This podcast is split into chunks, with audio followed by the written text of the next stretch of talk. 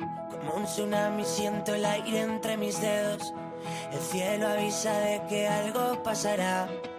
La mente en blanco presenta todos mis sueños, esos que por fin puedo alcanzar. Se pone el sol dejando un paisaje inmenso. Muy buenas noches, muy queridos oyentes de Radio María Sala al Padre Luis Fernando de Prada. Mes de octubre, mes de inicio de los nuevos programas en esta temporada. Bueno, pues en este inicio del miércoles 19 de octubre comienza un nuevo programa, una nueva voluntaria de programación, Bárbara Meca. Ella es abogado y en Murcia pues es de los que junto a otros compañeros murcianos ha querido colaborar con Radio María.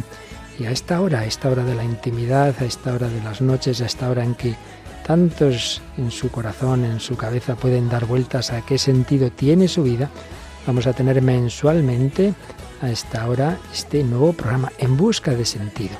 Uno puede no tener muchas cosas en la vida, pero si no tiene sentido, al final, ¿para qué es la vida? Y así estamos en una sociedad desnortada, con unos índices tremendos de enfermedad mental que no siempre son por motivos físicos, sino con bastante frecuencia por falta de sentido de la vida y con incluso tremendos índices de, suicidio, etcétera en busca de sentido. Lo más importante, buscar el sentido de la vida y quien lo ha encontrado en el Señor, quien no lo tenía, eso lo ha encontrado, lo que llamamos los conversos, pues va a ser uno de los puntos centrales de este nuevo programa. Agradecemos a Bárbara su aportación y seguro que a todos nos ayuda a encontrar la luz o si ya la tenemos, pues nunca estamos del todo cerca de Dios, siempre hay que buscar más y más esa luz que dé sentido a nuestras vidas. Escuchamos el primer programa de esta temporada de En Busca de Sentido con Bárbara Meca.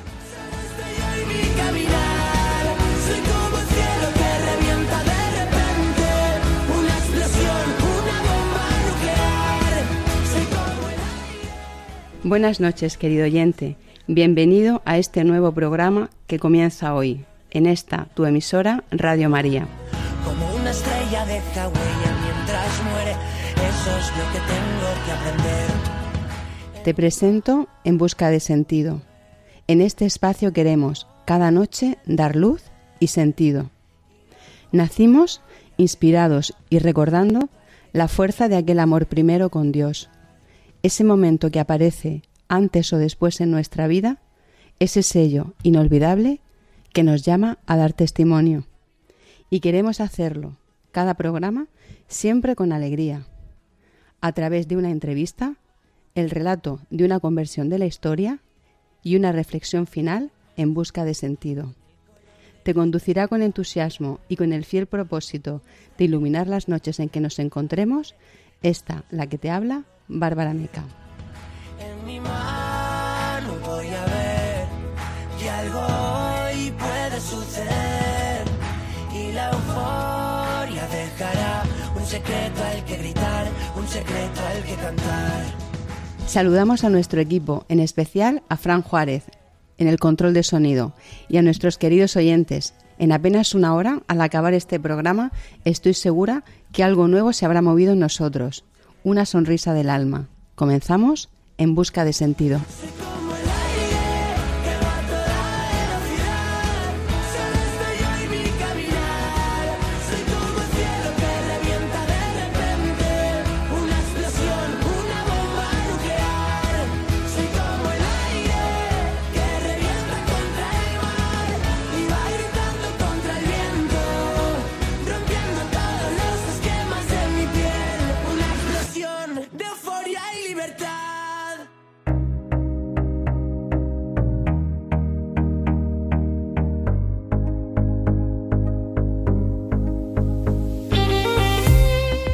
Esta noche descubriremos cómo Dios aparece de improviso a nuestra vida, con una sorprendente alegría.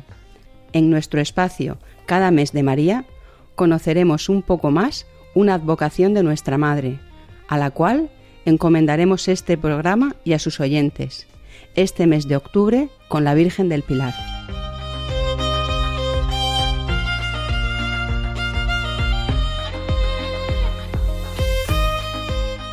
En nuestro testimonio de hoy conversaremos con Luis Sanz, secretario de la Adoración Nocturna Española de la Diócesis de Cartagena, quien nos dará su testimonio de conversión.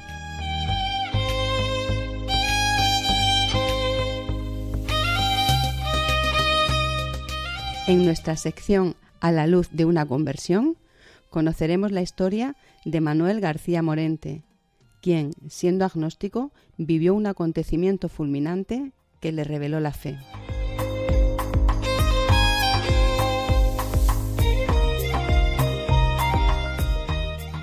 Cerraremos el programa con la Lucerna, nuestra sección para el punto y final, siempre una reflexión desde la alegría y la esperanza en Dios. Abrimos paso a cada mes de María para encomendarnos a ella.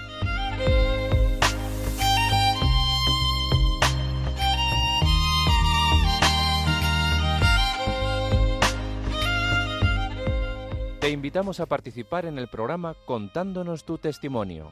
Puedes escribir al número de WhatsApp 611-770-800, 611-770-800 o a la dirección de correo electrónico en busca de sentido radiomaria.es. Queremos escuchar tu historia de conversión.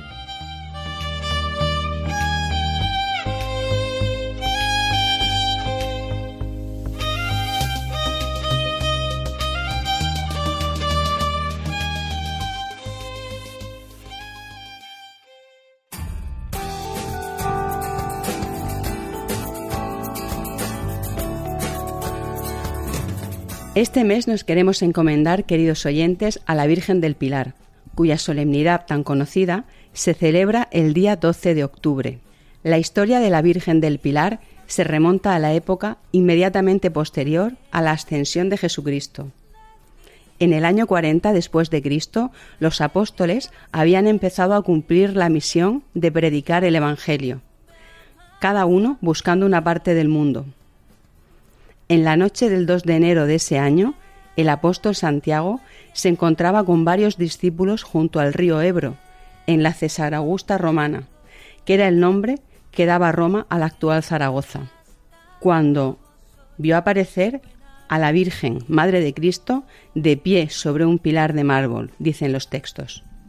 La Santísima Virgen le pidió al apóstol que se le construyese allí una iglesia, con el altar en torno al pilar donde estaba de pie, y prometió, dicen los textos, permanecerá este sitio hasta el fin de los tiempos para que la virtud de Dios obre portentos y maravillas por mi intercesión con aquellos que en sus necesidades imploren mi patrocinio. Desapareció la Virgen y ahí quedó el pilar. El apóstol Santiago y los ocho testigos comenzaron inmediatamente a edificar una iglesia en aquel sitio. Esta se convirtió en la Basílica del Pilar. La columna sobre la que se apareció la Virgen se ubica en la Santa Capilla de Nuestra Señora del Pilar. El pilar está forrado de bronce y plata y sostiene una estatuilla que la representa, con el niño Jesús en brazos. A ella acuden peregrinos de todas partes del mundo. Es una Virgen milagrosa, venerada en muchos países, patrona de toda la hispanidad, y de la que se cuentan numerosísimos testimonios desde su aparición, la cual en sí misma fue un milagro, y hoy en nuestros días. Este acontecimiento tiene dos rasgos muy importantes. Se trata de una venida extraordinaria de la Virgen ocurrida durante su vida mortal. Cuando se apareció al apóstol Santiago, la Virgen se encontraba en Tierra Santa. La segunda eh, peculiaridad es la propia columna o pilar que trajo la misma Virgen, para que sobre él se construyera el templo. Este templo, además, es el primer templo mariano de toda la cristiandad.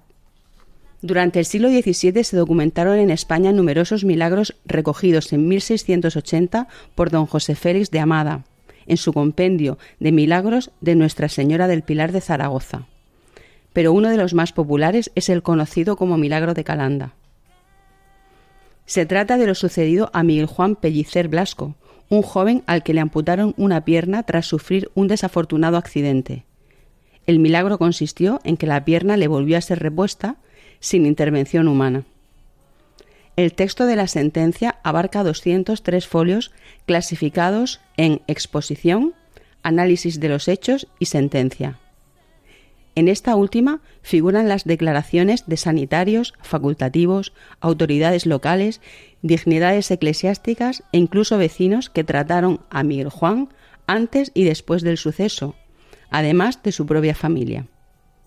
Al final fue declarado como milagro de la Virgen del Pilar el 27 de abril de 1641 por el arzobispo Pedro Apaolaza Ramírez.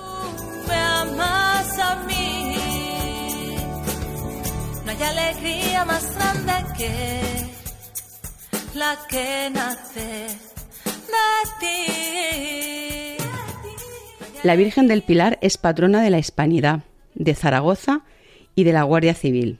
Vamos a rezar un extracto de una oración que el Papa San Juan Pablo II le realizó con motivo de su visita a la Basílica el 10 de octubre de 1984.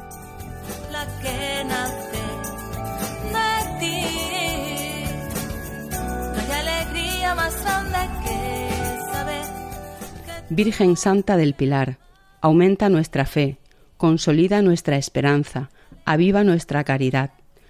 Socorre a los que padecen desgracias, a los que sufren soledad, ignorancia, hambre o falta de trabajo. Fortalece a los débiles en la fe. Fomenta en los jóvenes la disponibilidad para una entrega plena a Dios. Protege a España entera y a sus pueblos, a sus hombres y mujeres, y asiste maternalmente, oh María, a cuantos te invocan como patrona de la hispanidad. Amén.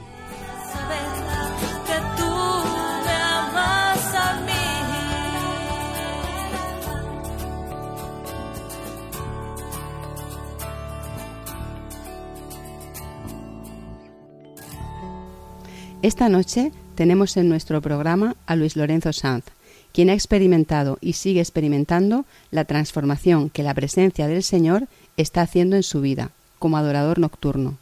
Es secretario de la Adoración Nocturna Española de la Diócesis de Cartagena. Tras un tiempo de alejamiento, a partir de un acontecimiento que luego nos contará, retornó a sus primeros amores con el Señor. Hoy retirado, fue comandante de infantería. Y en esos detalles que tiene la Virgen, hoy que nos acabamos de encomendar a la Virgen del Pilar, pues seguro que Luis la siente muy de cerca, dado su paso por la Academia de Zaragoza y su vinculación a la Guardia Civil. Hola Luis, buenas noches. Estoy encantada de saludarte. Gracias, Bárbara, encantado también. Empezando por esa parte de la carrera militar en tu vida, ¿cómo vive un cristiano la carrera militar?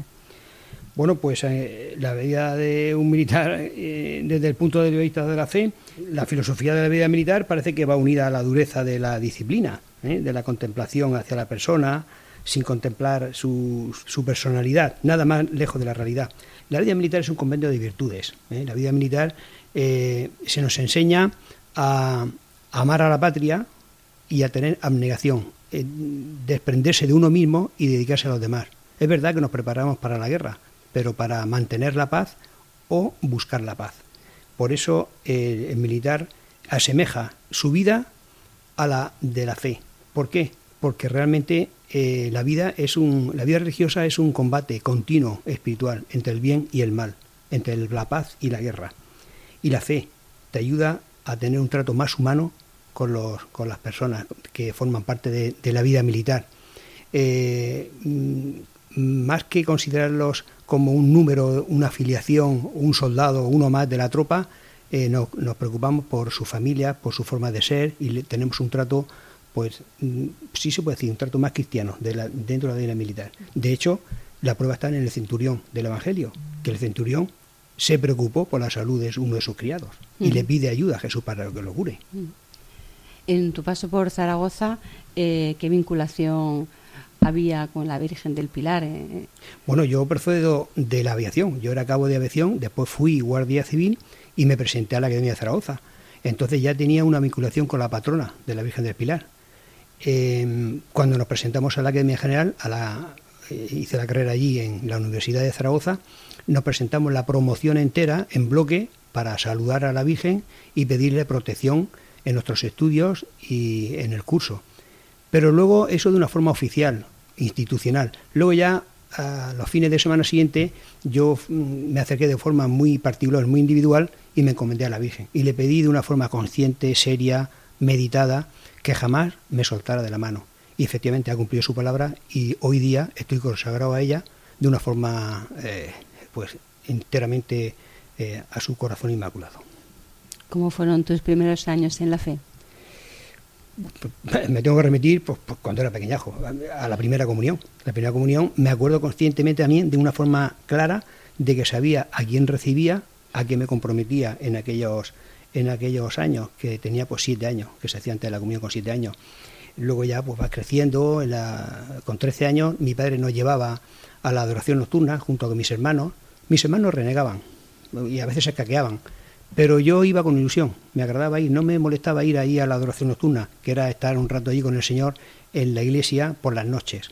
Iba también acompañado con varios amigos del colegio, con cuatro, y eso me hacía también más fácil el ir allí. Y no es que tuviera una vivencia religiosa profunda, pero estaba a gusto con el Señor. Eh, entonces eso me marcó también, ¿no?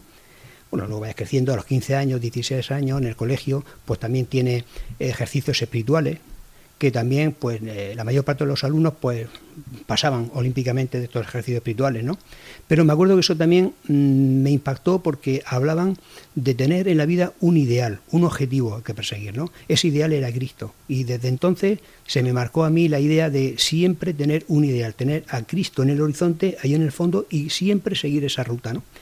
Eh, pues bueno, eh, también leía libros de santos, me, gustaba leer libros de santos y eso también me, ayudaba a imitarlos, porque casi todos los santos coincidían en una cosa, es que em, mm, tenían una vida de sacrificio porque confiaban en el Señor.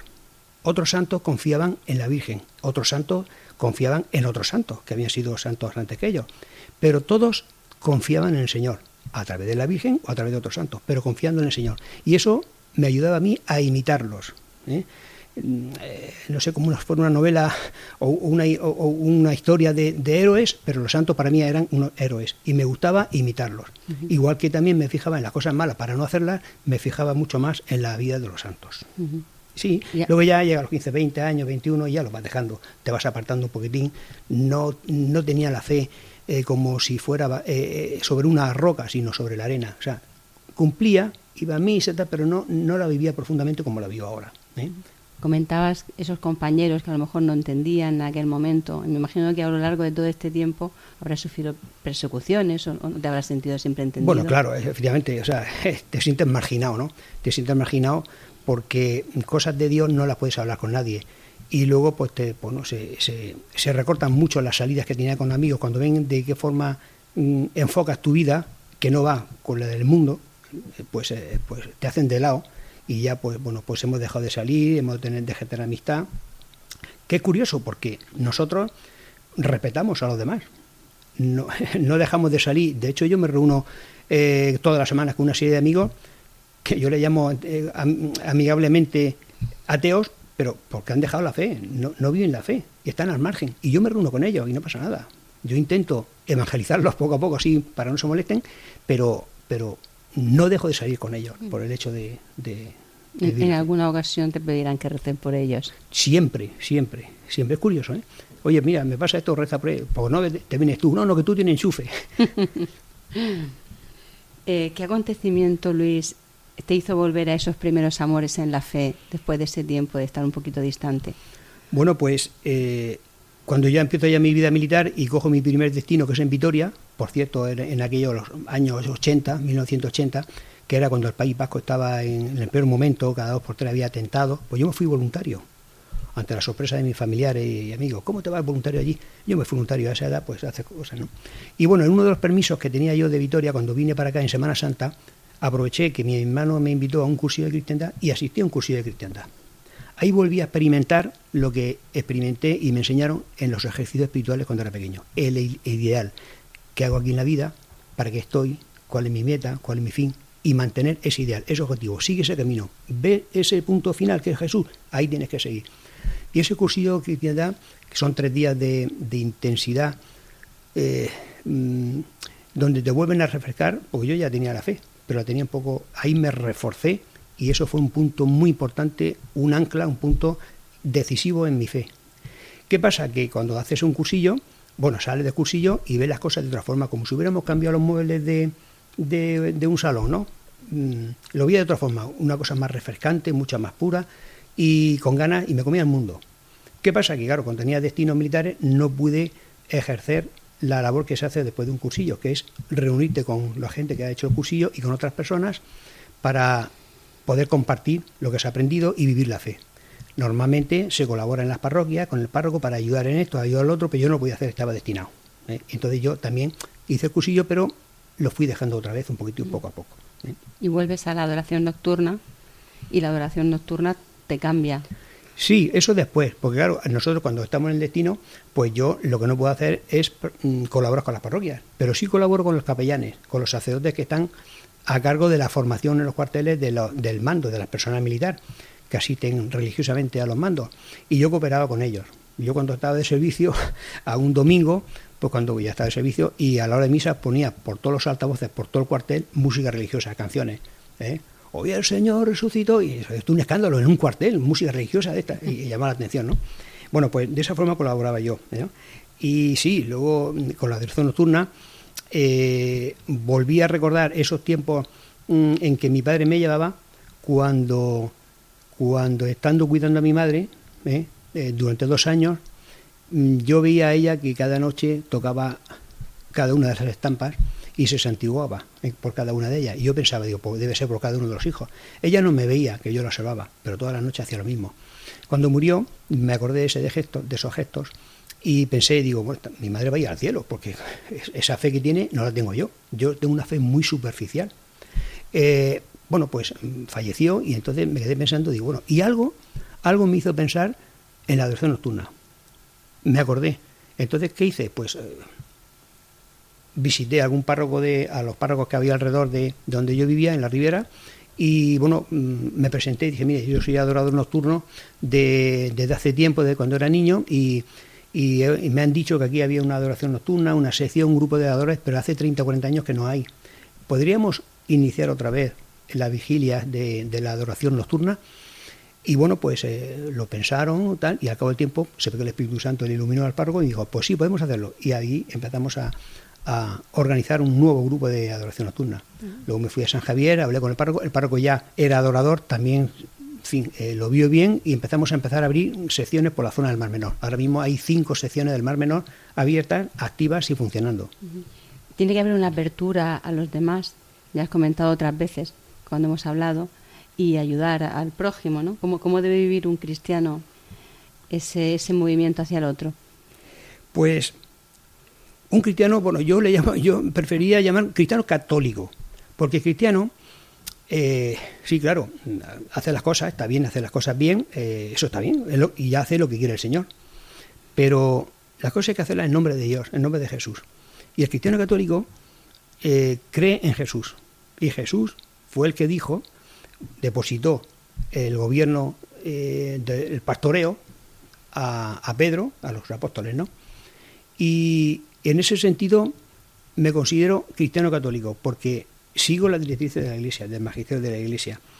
Eh, debemos estar dispuestos siempre a echar una mano, siempre en nombre del Señor, desde la perspectiva no humana, sino de la perspectiva de la enseñanza de Jesús. Si no me apetece hacer en un momento hacer una cosa, hazlo. Que no tengo ganas, hazlo también. Que no me viene bien ahora, entonces hazlo. Aunque no lo sientas, hazlo. Hay que hacer el primer paso, siempre. A mí me dicen mis amigos que no van a misa pues porque no les apetece, porque están cabreados, están disgustados, no se encuentra bien. Eh, como si la misa fuera un espectáculo. La misa no es un espectáculo pues, para, para estar a gusto. La misa es, entre otras cosas, lo que quiere Dios que hagamos por Él. No al revés, lo que el hombre ha pensado dedicarle a Dios, eso no es la misa. La misa es lo que Dios quiere que hagamos para Él. Y eso es lo que tenemos que hacer. Entonces, cuantas más veces vayamos a misa, antes la entenderemos, antes la comprenderemos. El Señor se encarga ya de darnos un toquecito en el coco para, cuantas más veces vayamos, antes comprenderemos lo que es la Santa Misa. Yo le diría, ve a misa, aunque no lo entiendas, ve. Aunque no te apetezca, por, Dios, ve, que no te pierdes nada. En todo lo contrario, vas a ganar mucho. Aunque estés sin ganas y enfadado por algo, tírate la manta a la cabeza y ve a misa. No podemos vivir sin la misa. Es la mejor inversión de tiempo que podemos hacer en nuestra vida. La mejor inversión. Nos harían falta varios programas aquí en Radio María para explicar las ventajas y beneficios de lo que es la Santa Misa.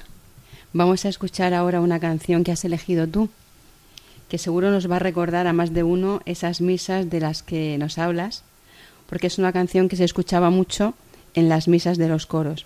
Se llama Hoy he vuelto, del sacerdote y músico español Cesáreo Gabraín, el que por cierto pasó por el seminario de Zaragoza. Tras escucharla te preguntaré por qué la has elegido.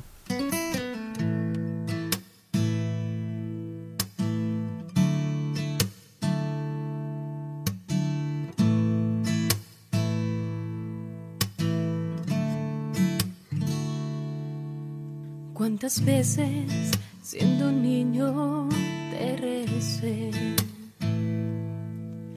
Con mis besos te decía que te amaba. Poco a poco, con el tiempo, fui alejándome de ti.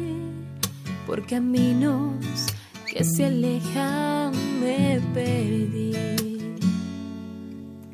Por caminos que se alejan me perdí.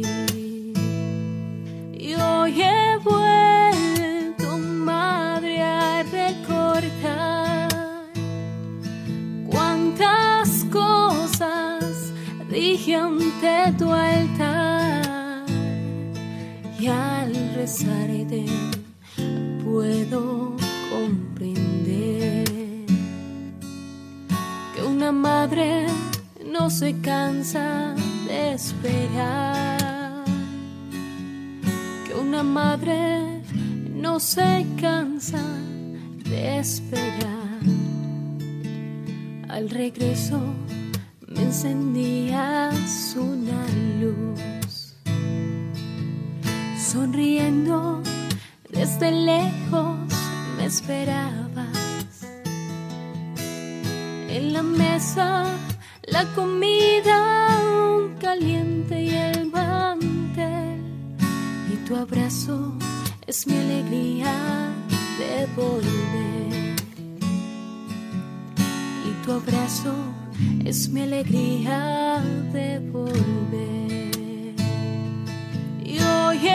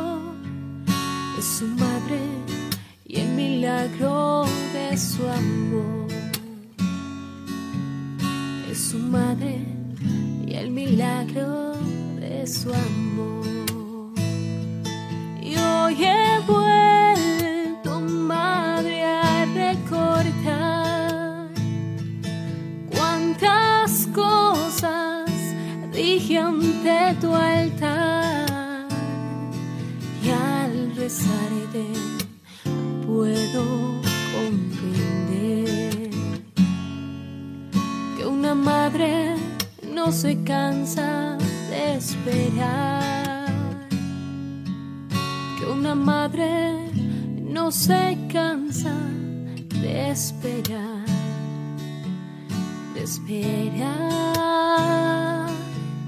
de esperar.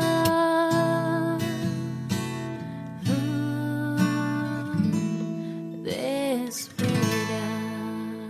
Están escuchando En Busca de Sentido, un programa dirigido por Bárbara Meca. Bueno, pues seguimos con Luis Lorenzo Sanz, secretario de la Adoración Nocturna de España de la Diócesis de Cartagena. Acabamos de escuchar un tema que nos ha sugerido él, Hoy he vuelto. Luis, ¿por qué este tema? Bueno, Bárbara, eh, la letra de la canción lo dice todo. Eh, me identifico totalmente con lo que dice la canción. Creo que a todos nos ha pasado que de pequeños hemos rezado a la Virgen, pero que poco a poco lo hemos dejando por muchas circunstancias, pero luego, cuando pasa el tiempo, la añoramos. Eh, me recuerda la- esta canción la, la parábola del hijo pródigo. Igual que el padre está sale al encuentro todos los días por si viene el hijo, la madre nunca se cansa de esperar. Siempre tiene, como dice la letra de otra canción, siempre tiene la mesa y el mantel preparados por si volvemos. La Virgen nunca se cansa de esperar. Además de adoradores nocturnos, conoces y participas en otros movimientos. ¿Podrías hablarnos de ellos? La fe centrada, como yo soy adorador, en Cristo Jesús, Cristo presente en la Eucaristía, que es la base y fundamento de nuestra fe, está apoyada en, las vigilias. ¿no? Pero claro, mm, muchas veces necesitamos ayuda, necesitamos refuerzos para animarnos a estar con el Señor. ¿no? Y la Iglesia nos lo pone fácil. Nos lo pone fácil porque hay dos devociones que yo estoy arraiga- arraigados en ellas, que es la devoción a la Divina Misericordia y al movimiento sacerdotal mariano. El movimiento sacerdotal mariano y la Divina Misericordia, basada, este último, en el diario de Santa Faustina, aprobado por la Iglesia, por San Juan Pablo II. Y en ese diario se reflejan las locuciones que recibió Santa Faustina Kowalska, una monja polaca, y que fue escribiendo en su diario, por la cual Jesús quiere que la santa transmita a la humanidad su misericordia. La misericordia de Dios es, como dice el diario, insondable, no se puede medir, no se puede contar, es infinita. Y Dios es totalmente misericordioso. misericordioso. Y nos dice Jesús en el, en el diario que por muy mal que hayamos hecho, por muy mal la vida que hayamos llevado, siempre tenemos el perdón de Dios. No nos importa. Por muy mal, mucho daño que hayamos hecho, todo lo perdona el Señor. Solamente quiere que pidamos perdón, pero que nos acojamos a la misericordia. Es un regalo. Te ofrezco mi misericordia. ¿Quieres aceptarla? La cojo. Y la cojo y, no- y nos perdona. Pero, pero es que todo, nos perdona todo. Dice que como, si fuera rojo de escarlata, también nos perdonaría cualquier pecado. ¿Qué tenemos que hacer? Acogernos a la misericordia. ¿De qué forma práctica? Ir a la penitencia, ir a la confesión. Oye, que llevas tiempo sin confesarte. Dice al cura, oye, mira, que quiero confesarme, pero que llevo mucho tiempo, no sé, enséñame. Y entonces cura, que, que te frecuenta, que, que frecuentemente te confiesas, pues sigue haciéndolo frecuentemente, cada mes, mes y medio, como mucho.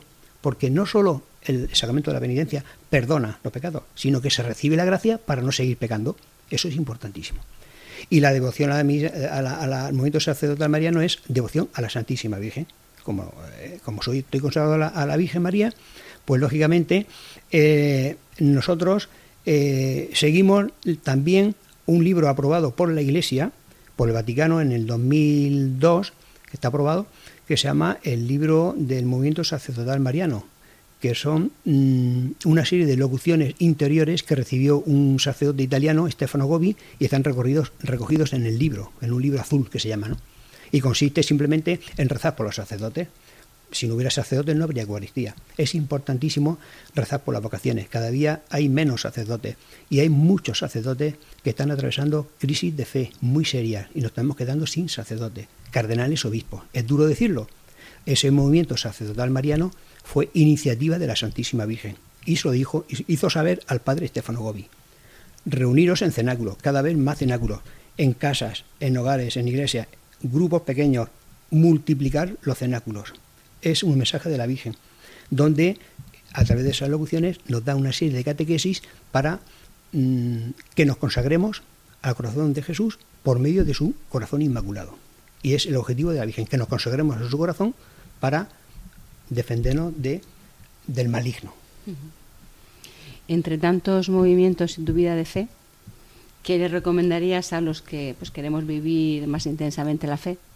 Lo que hemos hablado anteriormente, lo hemos hablado ya, ¿no? Es decir, mm, dedicarse primero al amor de Dios y al amor al prójimo. Eso es lo primero. Pero, ¿en, qué consiste el amor de Dios? Bueno, pues, pues sería cuestión de volver a leer el Evangelio cuando pueda, mm, la oración, asistir a misa, recibir los sacramentos. El amor al prójimo, hacer los favores a quien le haga falta, atender las necesidades espirituales y materiales de los que nos rodean. Tampoco hay que hacer grande simplemente a los que están alrededor nuestro. Estar siempre pendiente y dar el paso y confesarse. Parece que duela, suena, suena duro, pero hay que confesarse, hay que dar el paso. Un, un alma limpia te permite ver a Dios. Si no, no puede habitar en ti. Confesarse, cuanto antes. Muy bien. Pues Luis Sanz, muchas gracias por acompañarnos esta noche, hablando juntos de Cristo y, y de María. Ha sido un placer escucharte. Buenas noches. Muchas gracias, Bárbara.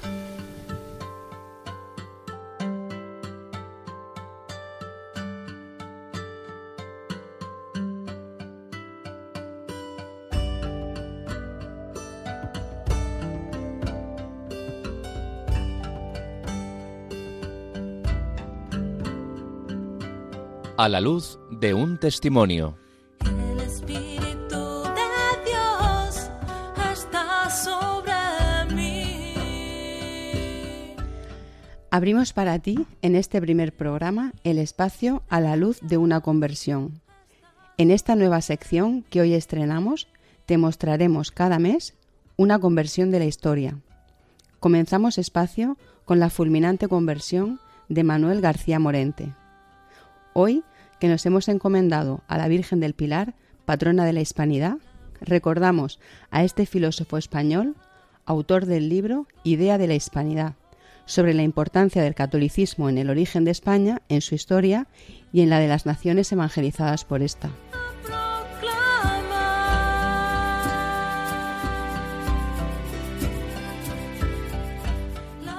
La historia de conversión de García Morente nos demostrará cómo nada se escapa a la misericordia de Dios en nuestra vida, cómo los acontecimientos que nos van sucediendo cobran sentido después y cómo ese sentido se ilumina precisamente en los tiempos de mayor oscuridad.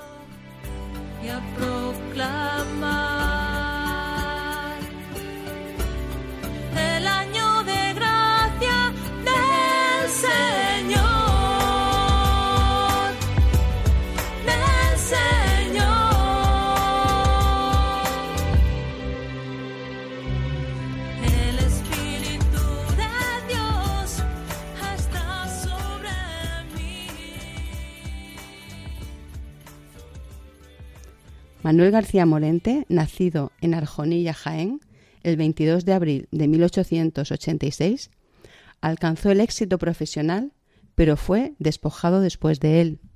Se casó, pero quedó viudo.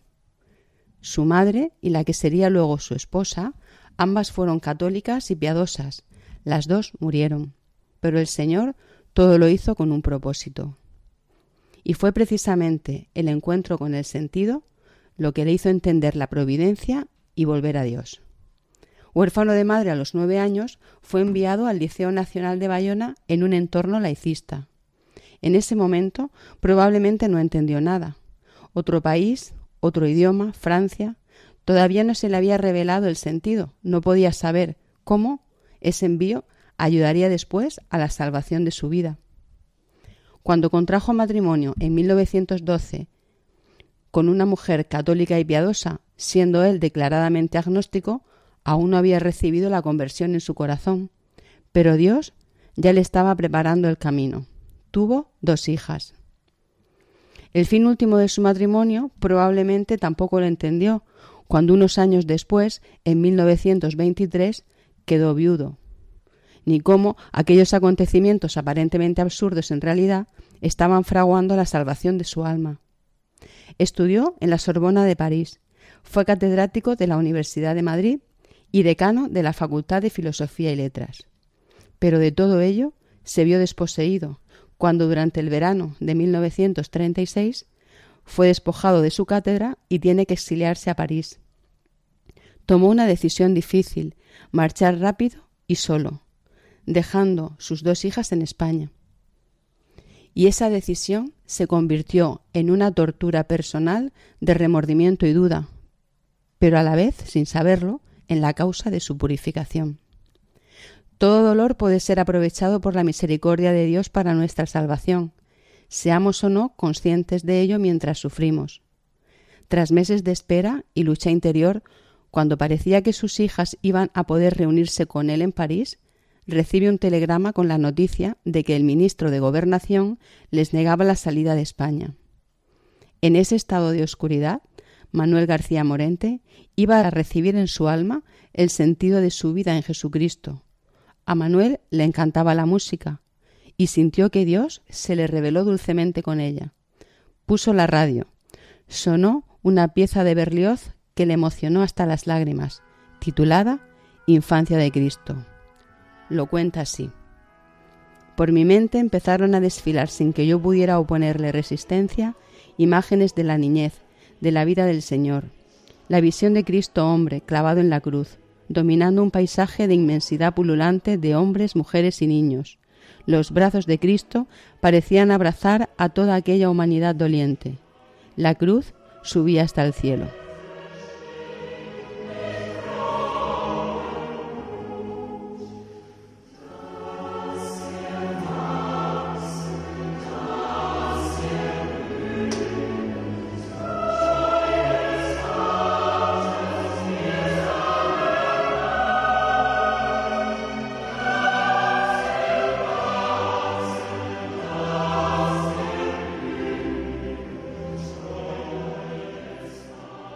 Esta visión tuvo un efecto fulminante en mi alma. Ese es Dios, ese es el verdadero Dios. Si Dios no se hubiese hecho carne de hombre en el mundo, el hombre no tendría salvación porque entre Dios y el hombre habría siempre una distancia infinita. Pero Dios hecho hombre, Cristo sufriendo como yo, más que yo, muchísimo más que yo, a ese sí que lo entiendo, y ese sí que me entiende. En ese momento, Manuel García Morente entra en un estado de paz y se duerme. Sobre las dos de la mañana se despierta súbitamente. Va a vivir lo que después llamaría el hecho extraordinario, una percepción de la presencia de Jesucristo en su habitación. Lo cuenta así. Volví la cara hacia el interior de la habitación y me quedé petrificado. Allí estaba él. Yo no lo veía, yo no lo oía, yo no lo tocaba, pero él estaba ahí. En la habitación no había más luz que la de una lamparita eléctrica de esas diminutas, de una o dos bujías, en un rincón. Yo permanecía inmóvil, agarrotado por la emoción, y le percibía. Percibía su presencia con la misma claridad con que percibo el papel en que estoy escribiendo. Manuel García Morente sintió aquel suceso como la fulminante conversión que cambiaría la historia de su alma radicalmente. Ahora la providencia era el ala bendita de un Dios encarnado. Diría, me veía a mí mismo convertido en otro hombre. Pudo reunir a sus hijas y a su familia en París. Embarcaron a Argentina, pero unos pocos años más tarde a Manuel García Morente ya se le había revelado en su corazón el sentido de su vida. Ya Dios había formulado el sentido. Y cuando el sentido cobra imagen en el alma, el discernimiento alumbra de amor la razón. Es por eso que Manuel García Morente vuelve a España y se ordena sacerdote. Siguió difundiendo su ideario hispanista hasta su fallecimiento. En Radio Nacional de España en 1940 pronunció una conferencia editada como Voces de la Hispanidad. En la Real Academia de Jurisprudencia de Madrid en 1942 dictó su última conferencia, El Pontificado y la Hispanidad. Tras una operación aparentemente sencilla, la mañana del 7 de diciembre de 1942, su hija mayor lo encontró muerto en su cama. Llevaba en sus manos la suma teológica de Santo Tomás de Aquino.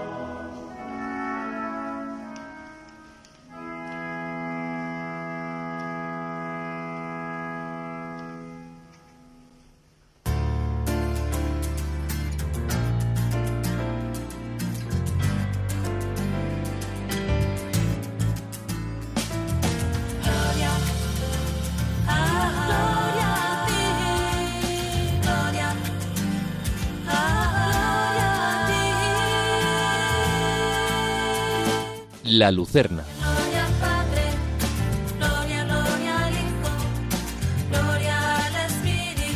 amor. Esta noche abrimos nuestro espacio La Lucerna para reflexionar acerca de la felicidad en Dios, porque nuestro programa siempre deseará que su cierre haga honor a su nombre.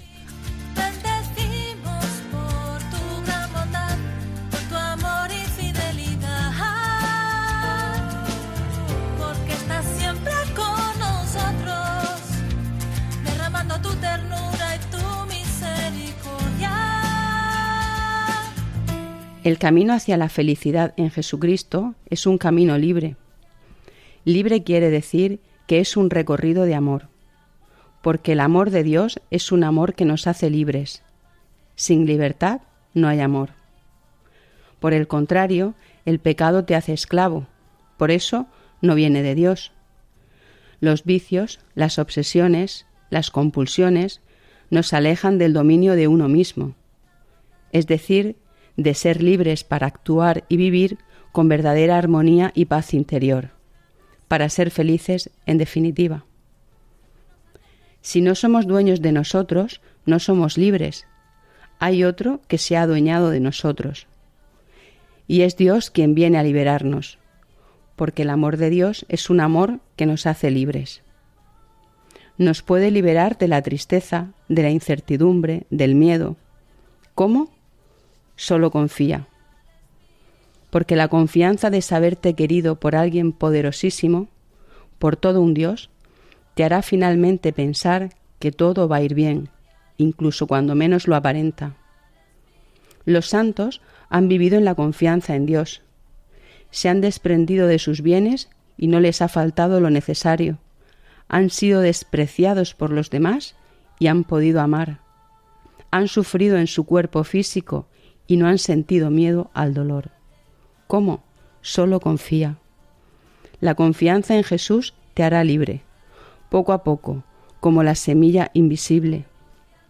Un ejercicio muy sencillo que nos servirá para tener más confianza en Dios es la repetición. La repetición de una jaculatoria muy breve. Sagrado corazón de Jesús, en ti confío. Incorpora este breve ejercicio espiritual a tu vida y verás maravillas. Cada día al despertar, cada noche antes de irte a dormir, o en cualquier momento, cada vez que te pretenda una punzada de tristeza, miedo, duda, desesperanza, rompe esa tentación de esclavitud. Reza, Sagrado Corazón de Jesús, en ti confío, o cualquier otra oración breve o jaculatoria, porque es imposible sentir miedo y amor a la vez, simultáneamente, no se puede. No somos ni el gigante de nuestros sueños, ni el enano de nuestros miedos. Los espíritus inmundos de los evangelios no tienen autoridad ni entidad. Jesús es el hombre fuerte que desata las cuerdas, corta los lazos que nos paralizan y nos invita a que andemos erguidos. Y en eso consiste precisamente en ser verdadero hombre, en andar erguido. ¿Cómo? Solo confía.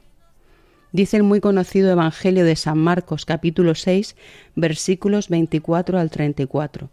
Cito solo una parte. No andéis preocupados por vuestra vida, por qué comeréis, ni por vuestro cuerpo, con qué os vestiréis. ¿No vale más la vida que el alimento y el cuerpo más que el vestido? Mirad las aves del cielo, no siembran ni cosechan, ni recogen en graneros, y vuestro Padre Celestial las alimenta. ¿No valéis vosotros más que ellas? Por lo demás, ¿quién de vosotros puede, por más que se preocupe, añadir un solo codo a la medida de su vida? Sagrado corazón de Jesús, en ti confío.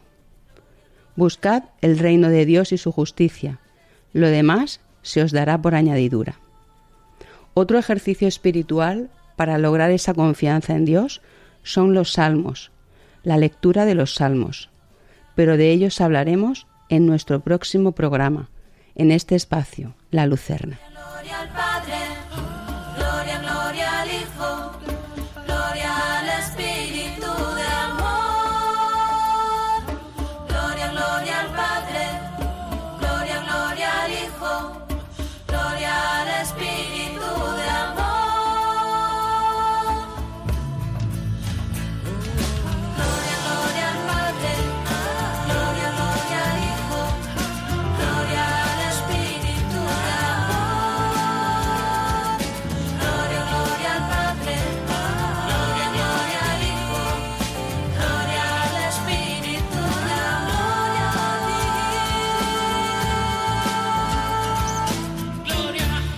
Te invitamos a participar en el programa contándonos tu testimonio.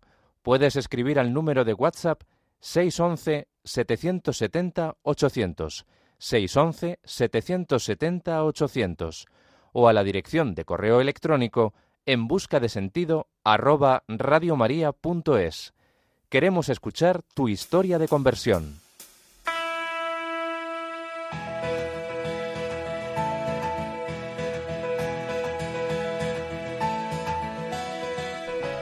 Esta primera noche contigo, bajo el manto de la Virgen, a quien nos hemos encomendado en este programa, hemos hablado con Luis Sanz, secretario de la Adoración Nocturna Española de la Diócesis de Cartagena. Luis Sanz nos ha regalado un bonito testimonio sobre la ternura de la Virgen y de cómo la perseverancia en la adoración nocturna ha cambiado su vida.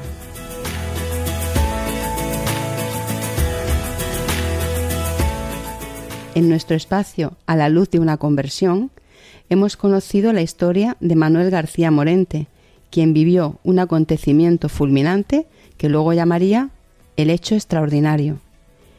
Y hemos acabado con la Lucerna, nuestra sección para el punto y final, siempre una reflexión desde la alegría y la esperanza en Dios. Buenas noches, aquí finaliza tu nuevo programa, En Busca de Sentido. Puedes escucharnos también en podcast, entrando en la web de Radio María. Pero desde hoy te animo a participar con nosotros para el próximo programa. Nos encantará recibir y compartir tu testimonio y tu experiencia. Puedes hacerlo a través de Facebook, Twitter o Instagram, o bien escribirnos al correo en busca de sentido. Nos encontramos en cuatro semanas. Ojalá este nuevo espacio que hoy ha comenzado ilumine tu corazón como lo ha hecho en esta, la que te habla, Bárbara Meca.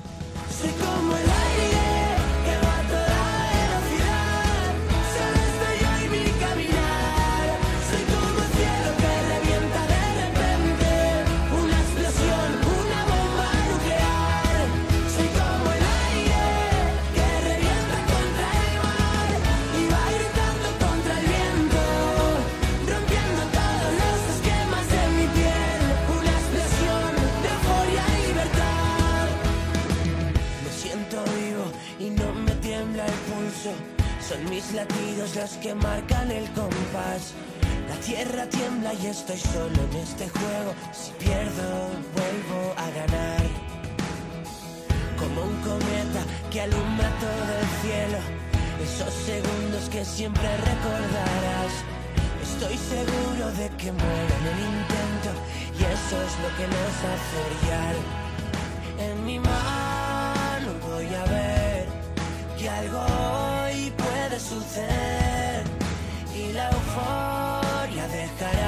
un secreto al que gritar, un secreto al que cantar. Soy como el aire